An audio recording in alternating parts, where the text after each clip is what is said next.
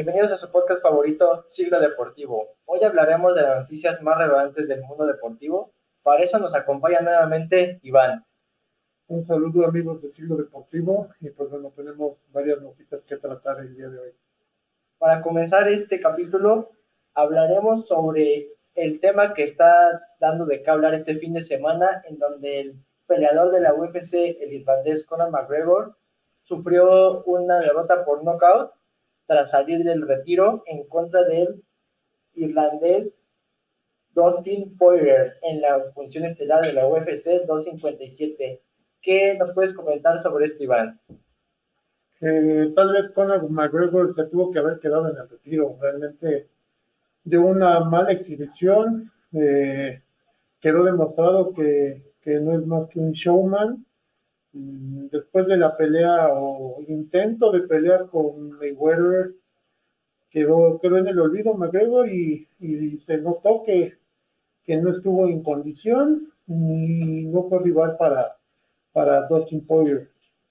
Así es, y pues todo lo que destaca es que fue un, recibió un derechazo directo a la mandíbula eh, apenas en el segundo asalto, entonces no duró casi nada en el encuentro y pues es difícil de, digerir la derrota. Esto comentaron los comentaristas que tuvieron a cargo esta pelea y viendo que el peleador pues era uno de los mejores, decide salir del retiro y pues cae y de la peor manera que se puede.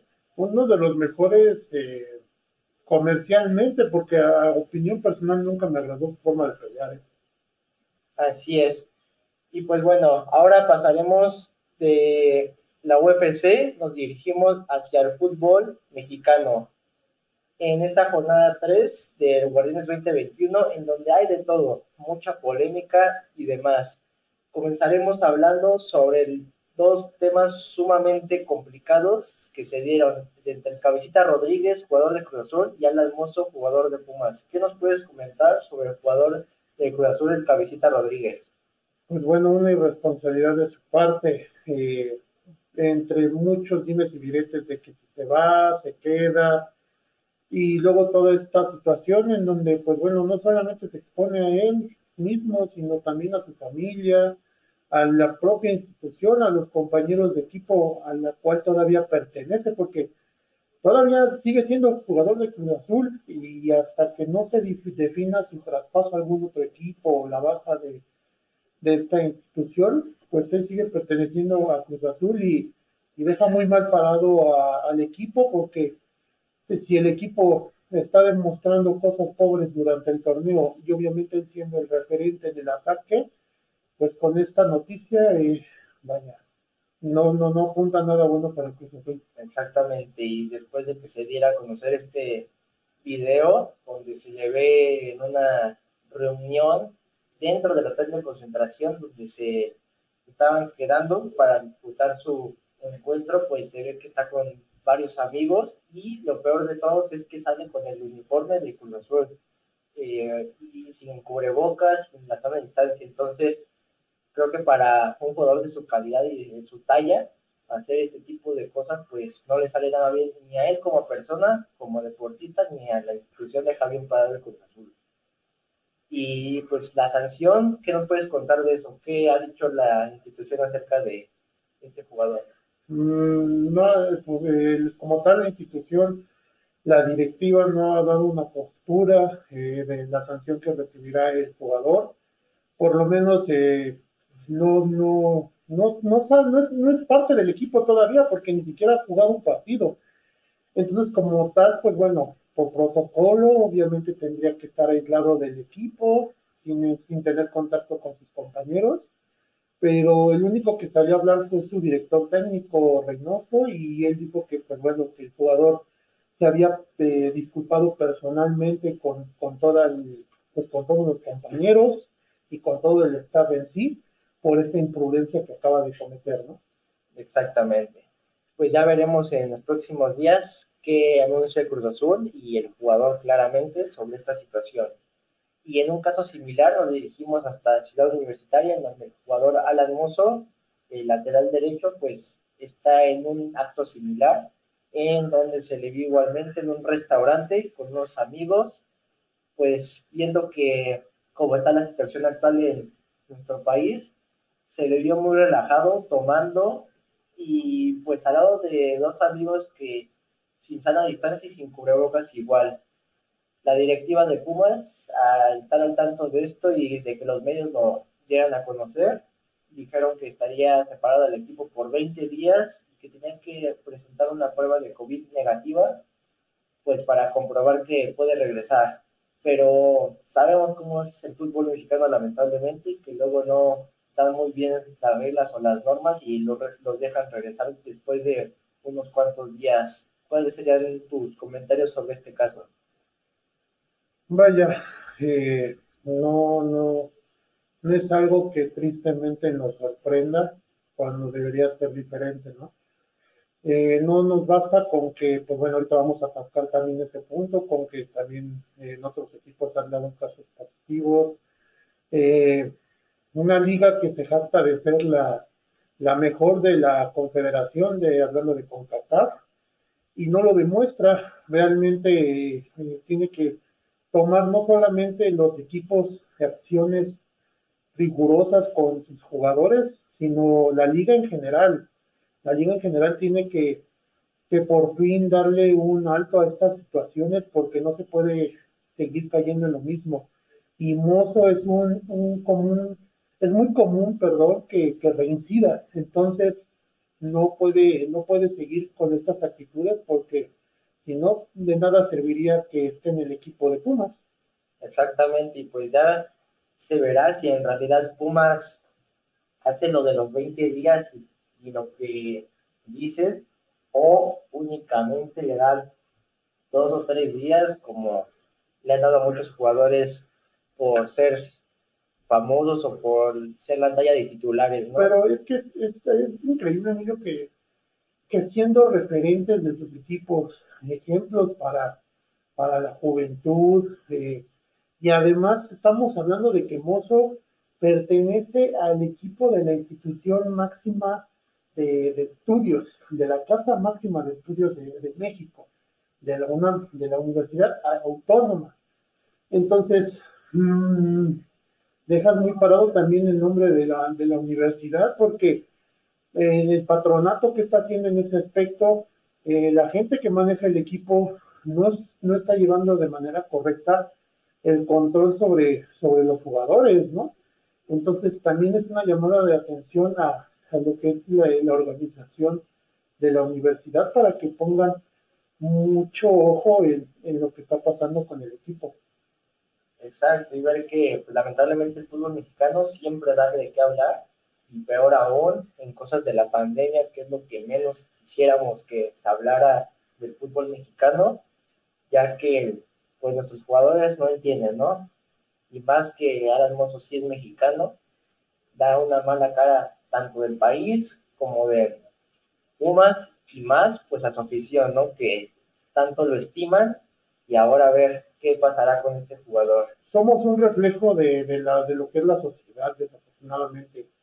Inclusive, pues bueno, eh, el mismo presidente de nuestro país ya tiene, ya tiene la enfermedad. Eso, pues bueno, nosotros no entramos en temas de política, ni mucho menos. No es nuestro estilo y tampoco es el tema de, central del podcast, pero, pero si, imagínate, si desde lo más alto del poder del país ya se presentó este problema, ¿qué nos podemos esperar? ¿no? Solamente decirle a la gente que se siga cuidando, que siga manteniendo las medidas de seguridad, para que obviamente, pues bueno, todo esto pase muy pronto. Y pues, cerrando lo de, lo de Alan Mozo, pues bueno, también recalcar que, que una leyenda de los Pumas, Miguel España, se lo, lo dijo claramente en una declaración. Mozo necesita ir a un hospital para ver el sufrimiento que está pasando la gente. Y es unas palabras fuertes porque no es cualquier persona, es un referente de, de Pumas históricos. Sí, ver que también pues se han presentado muchos casos y pues lamentablemente no, no terminan de entender los futbolistas aquí en México sobre todo esta pandemia. Nos vamos ahora hasta en Monterrey, donde lamentablemente se supo de todos los casos que hubo de COVID ahora en el, todo el plantel. Fueron 19 casos, 11 jugadores y los demás entre staff y cuerpo técnico. Es, una, es un caso lamentable, ya que jugaron ante el América el fin de semana pasado y hasta ahorita la semana han dado a conocer que, según esto, el Mori y el técnico Javier Aguirre tenían conocimiento de que el futbolista presentó síntomas y ahora así lo dejaron jugar. Entonces es una cosa que ahorita la directiva del América se le hace sumamente eh, difícil de explicar por qué dejaron jugar este partido si ya tenían como una señal de que había posibles casos positivos de esta pandemia. ¿Qué comentarios o qué, qué te deja esto que pasó en el partido de Monterrey contra el América? Vaya, lo mismo, lo mismo y lo vuelvo a reiterar varias veces. Una liga que se jacta de ser la mejor de la confederación, inclusive hablando futbolísticamente de la MLS, eh, en la MLS le hacen pruebas a los jugadores prácticamente 15, 16 pruebas eh, por semana. Estamos hablando de por semana, no es, no es un solo día. Y los protocolos aquí en la liga es una prueba cada 10, 15 días, corrígeme si estoy, si estoy equivocado. Cada 15 días. Entonces, eh, no, no puede ser posible que siendo la liga más poderosa de la confederación, con todo el dinero que se maneja, no se tenga ese protocolo para, eh, eh, pues bueno, proteger a los jugadores que son la materia prima, ¿no? Al final de cuentas. Y pues bueno, esto derivó a que también se presentaran casos positivos en el América, ¿no? Exactamente, y pues hasta el mismo presidente dijo que tomaría cartas en el asunto y va a meter con la federación misma, pues un comunicado porque no puede ser posible que se dejen llevar a cabo encuentros cuando ya tienes como esa señal de un posible positivo a este virus tan fatal que ha tratado a todo el país y a todo el mundo. Pues a ver qué nos espera. Se dice que pues el América por esta que quiera apresurar el partido contra los Bravos de Juárez que se vio suspendido. Se hablaba de una o dos semanas para posponerlo y ahora salió el comunicado que justamente el día martes ya se jugará en el Estadio Azteca. Entonces, esto habla de que primero va lamentablemente el dinero para nuestro país y el fútbol antes que la salud de los jugadores, ya que pues el principal, el arquero Guillermo Ochoa, fue el que salió a dar un video en la semana que tuvo síntomas, que tuvo dolor de cabeza y temperatura, entonces, y además de ellos, de él, perdón, estuvo Richard Santis y Benedetti, que también fueron, dieron positivo, entonces no sabemos si, imagínense, si juegan o no, se puede dar más casos y no sabemos la magnitud de esto. Entonces, es terrible que quieran ya apresurar tanto el partido cuando fácilmente lo puedes posponer unas dos semanas y esperar a que los jugadores se recuperen un poco, hasta que haces otras pruebas y posiblemente ya puedan salir del virus, pero con tal de jugarlo y recuperar todo, lo van a jugar el día martes. Pero es, es, es arriesgarse demasiado porque eh, por lo que yo tengo entendido en la cuestión de, América, eh, solamente han dado tres jugadores positivos, Ochoa, eh, Benedetti y Sánchez, como tú lo decías. Pero mm, los jugadores, los restantes que estuvieron jugando, no salieron positivos a la prueba de COVID. Eh, por lo que yo tengo entendido, no soy médico de mucho menos, pero puede ser que a lo mejor alguien que nos escucha nos pueda, a lo mejor nos puede aclarar las dudas que tengamos o si nos equivocamos nos corregirá eh, yo tengo entendido que a veces en, una, en una prueba no sale si eres positivo o no. Tienes que esperar al tiempo de incubación del virus. Entonces, por eso el equipo de la América no entrenó conjuntamente, porque iban a volver a hacerle las pruebas a los jugadores que estuvieron jugando contra el equipo de Monterrey y ahí saber si en la segunda prueba son positivos o no. Exactamente. Y pues debido a todo esto, la Liga MX este fin de semana sacó pues tres nuevas medidas en las cuales la primera dice que si un jugador no respeta el protocolo, deberá ser separado 10 días y deberá presentar su prueba PCR.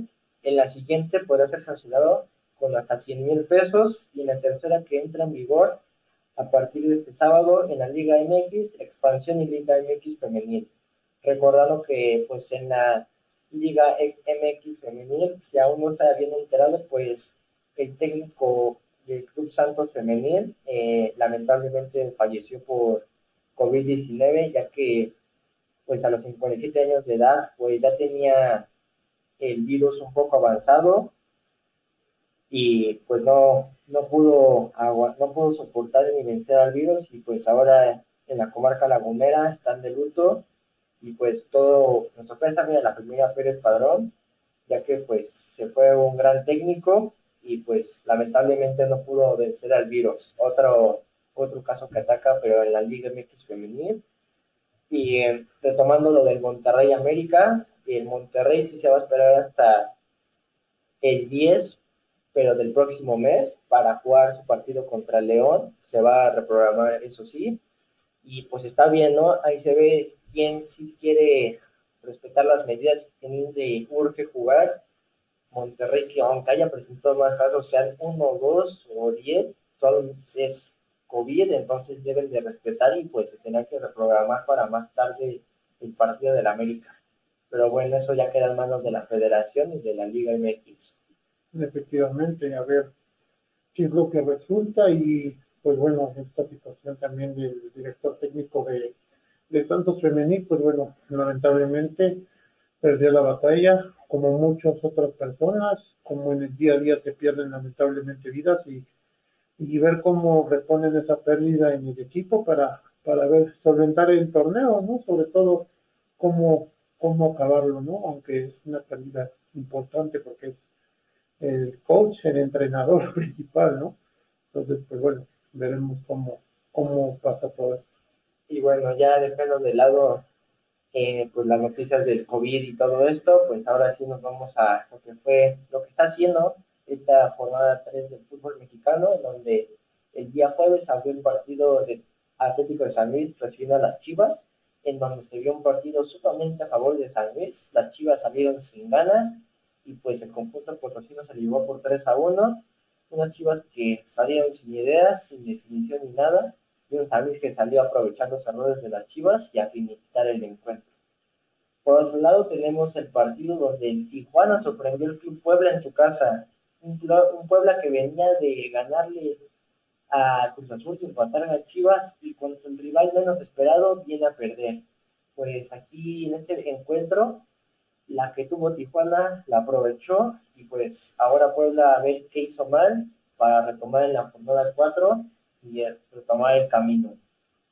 También tuvimos el partido de Mazatlán ante Santos que terminó 0 a 0 con pocas emociones y pues tuvimos el encuentro entre Atlas y Tigres en donde el conjunto de Tigres ganó por 2 a 0 que sigue Carlos González, el delantero del Pumas, demostrando que tiene agallas y que Pumas lamentablemente lo dejó ir y ahora está aprovechándolo con todo Tigres. Y para cerrar esa jornada del sábado fue el de Toluca de Necaxa, donde los Diablos le ganaron 2-0 a los Rayos de Necaxa, con un grupo contundente de los de Hernán Cristante, que se colocan en la cima de la tabla. Y van con un buen pie el Toluca, que pues no ha perdido, y pues a ver qué, qué pasa. Y pues ya para finalizar la Liga MX, el Querétaro está sorprendiendo a Pumas, más bien, sí, ya casi finaliza el partido con 2 a 0 a su favor, y los primeros dos partidos los perdió Querétaro y ahora sorprendió a Club Universitario, ¿no? Metiendo de 2 en cancha de Querétaro, y pues a ver si sí termina en 2-0 o aunque sea Puma logra rescatar un gol. Y ya para cerrar la jornada del Liga MX, con el clásico hidalguense Pachuca recibiendo a Cruz Azul, será un encuentro lleno de emociones y a ver qué nos depara este partido.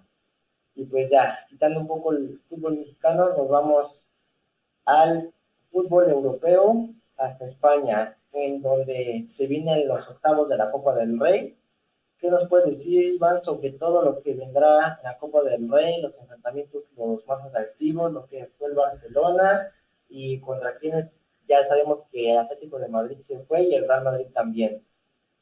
Vaya, una Copa del Rey que parece ser que, no va a ser tan interesante en esta fase, porque, eh, pues bueno, ya sabemos que el Real Madrid perdió contra un equipo de, se podría decir tercera división, contra el Alcoyano. Y el Atlético de Madrid perdió contra el Cornellá, que fue el rival del Barcelona en la siguiente fase. Y de igual forma el Barcelona sufrió, el Barcelona se fue hasta tiempo extra para poder lograr el pase, pero demostrando que los equipos grandes, entre comillas, porque bueno, realmente son los tres grandes de España, están viviendo una mala temporada. Un poquito mejor el Atlético en la liga que el Real Madrid y el Barcelona, pero aún así, pues bueno, demostrando que, que, que aún hay deficiencias en ambas partes, ¿no? De, vaya, el Real Madrid decepcionó contra el Alcoyano, del Alcoyano terminó ganando con uno menos y, sorprendió al conjunto de Zidane, ¿no? Zidane que pues bueno, sigue, a pesar de que pues bueno, yo, yo no soy aficionado al Real Madrid, pero reconozco la calidad del jugador que fue Zidane en su momento. Como entrenador hizo bien su trabajo las primeras temporadas con el Madrid, pero en esta parece que eh, está navegando sin rumbo y el Atlético de Madrid, pues bueno, no estará. Y solamente queda el Barcelona para la, para la siguiente fase, que irá contra el Rayo Vallecano, igual otro equipo que está en la segunda división, pero no te olvides también que va a estar el Sevilla contra el Valencia, otro que encuentra atractivo que a pesar de que son equipos de media tabla, pueden, pueden este, dar un buen encuentro y a lo mejor en el sorteo siguiente pueden llegarse a toparse con un Barcelona, ¿no? Entonces, veremos qué nos depara estos octavos de final. Exactamente. Recordándoles que pues, el técnico Serén Zidane este fin de semana dio positivo a COVID-19 y tuvo que ser aislado eh, para el encuentro de liga donde el Madrid ganó 4-1 al Alavés. Y pues sí, ver que en este fútbol siempre da sorpresas porque pues todos dirían Atlético Real y Barcelona llegan a las fases finales como siempre, pero no. Veamos que no salieron, sí, con sus 11 titular, pero sí salieron con 6 o 7 que son base para sus equipos y no, no pudieron unos equipos de tercera y segunda división que salen con la casta y a darlo todo, que cabe recalcar que siempre estos equipos valen menos casi el 50-60% de la plantilla de estos grandes equipos, entonces ahí se ve las ganas que tienen y que no salen confiados, eso es lo que vemos en los planteles tanto del Real y del Atlético que suelen subestimar a sus rivales ya cuando quieren despertar es demasiado tarde. El sueldo de Messi y el sueldo de Sergio Ramos podrían pagar fácilmente el salario de todos los jugadores del Alcoyano y del Comedia, por favor. Entonces sí, sí es algo sorprendente dentro de lo que cabe, porque pues bueno, estamos hablando del Atlético de Madrid, del Real Madrid, no son cualquier equipo, entonces sí es, algo importante considerar, pero bueno, tal parece que puede quedar día libre para el Barcelona y ganar la Copa del Rey. Pero veremos si, pues bueno, para los siguientes partidos de Copa del Rey, Kuman pues, utiliza a Messi o si no, solamente lo estará usando para nivel Champions. Recordando que hay un dato muy curioso que en los encuentros que Messi no ha estado, ya sea por lesión o por alguna otra causa, el Barcelona ha ganado y ha sacado los triunfos. Y en el encuentro que estuvo ante Atlético Club de Bilbao, pues lamentablemente cayó el Barcelona en la final y salió expulsado en los últimos minutos. Entonces, esto habla de que el Barcelona anda viendo ya un nuevo club sin su figura la argentina y pues viendo que hay jugadores que quieren pelear por esa posición y que tienen hambre de gol. Entonces, pues veremos la próxima semana el Rayo Vallecano y el Barcelona juegan el miércoles a las 2 y en los otros encuentros atractivos es el Betis ante la Real Sociedad el martes y el Sevilla de Valencia el miércoles. Y pues el actual campeón de la Supercopa de España juega, eh, juega ante el Alcoyano el jueves a las 2 para cerrar estos octavos de final de Copa del Rey. Veremos si hay alguna otra sorpresa, si avanza el Barcelona, si avanza Betis o Sociedad, o si por ahí se cuela uno de tercera división, segunda división hasta la fase final y le da la sorpresa a los conjuntos de primera división. Porque pues son casos que realmente sorprenden porque todos pensaríamos que son los que siempre están allá arriba, pero no, ahora están demostrando todo lo contrario. Y pues bueno, ya cerrando todos estos temas, recordándoles que pues también hay fútbol americano de NFL, eh, las finales de conferencia. ¿Qué nos puedes decir sobre esto, Iván? Pues bueno, pues nosotros ya sabemos el resultado de lo que fue la conferencia nacional. Eh, Green Bay cayó 26-31 ante Tampa Bay. Green Bay que había acabado como el primer lugar de la conferencia y se había tenido la semana de descanso, pues desaprovechó, desaprovechó a pesar de que le interceptó tres veces a, Tom Brady, increíblemente no pudieron capitalizar esas intercepciones y, Tom Brady, pues bueno, sigue demostrando y aumentando su legado, que por sí que es que ya es bastante amplio, ¿no? Y por primera vez, pues bueno, llega a un Super Bowl, no con los Patriotas, y también por primera vez llega el equipo local a, su estadio. Recordemos que el Super Bowl se va a jugar en el estadio de los Bucaneros y los Bucaneros llegaron al Super Bowl y van a ser locales, entonces es la primera vez en la historia que se da este suceso y pues bueno, ahorita se está llevando a cabo el encuentro de Kansas City contra los Buffalo Bills. Eh, Kansas City está ganando por un, marcador de 31 a 15. Estamos en el cuarto cuarto, ya estamos en alrededor de la mitad de, este cuarto. Y pues bueno, eh, amplia dominación de Kansas City. Buffalo comenzó muy bien el partido, el primer cuarto dominó, pero se fue cayendo poco a poco y pues bueno, todo parece indicar que Kansas City se llevará el partido, está muy cerca de volver a anotar otro touchdown y así sentenciar el encuentro para que obviamente Kansas City llegue al Super Bowl y buscar el bicampeonato con Patrick Mahomes. Así es, fueron encuentros entretenidos, bueno, han sido, y recordando que en el Super Bowl, ¿cuántos boletos se darán? No recuerdo si son 7.500 a médicos para este encuentro, ya que, como todos sabemos, van a dejar entrar a un determinado número de aficionados, pero si la NFL llegó a un acuerdo donde todos acordaron, pues, darle unas ciertas entradas a los médicos para que disfruten de este encuentro después de todo lo que han tenido que pasar todo este año de pandemia. Sí, sí, exactamente. Quieren devolverle un poco a, un poco de lo que en tanto que nos han entregado los médicos, eh, no solamente en, la, eh, bueno, en Estados Unidos, sino aquí en México.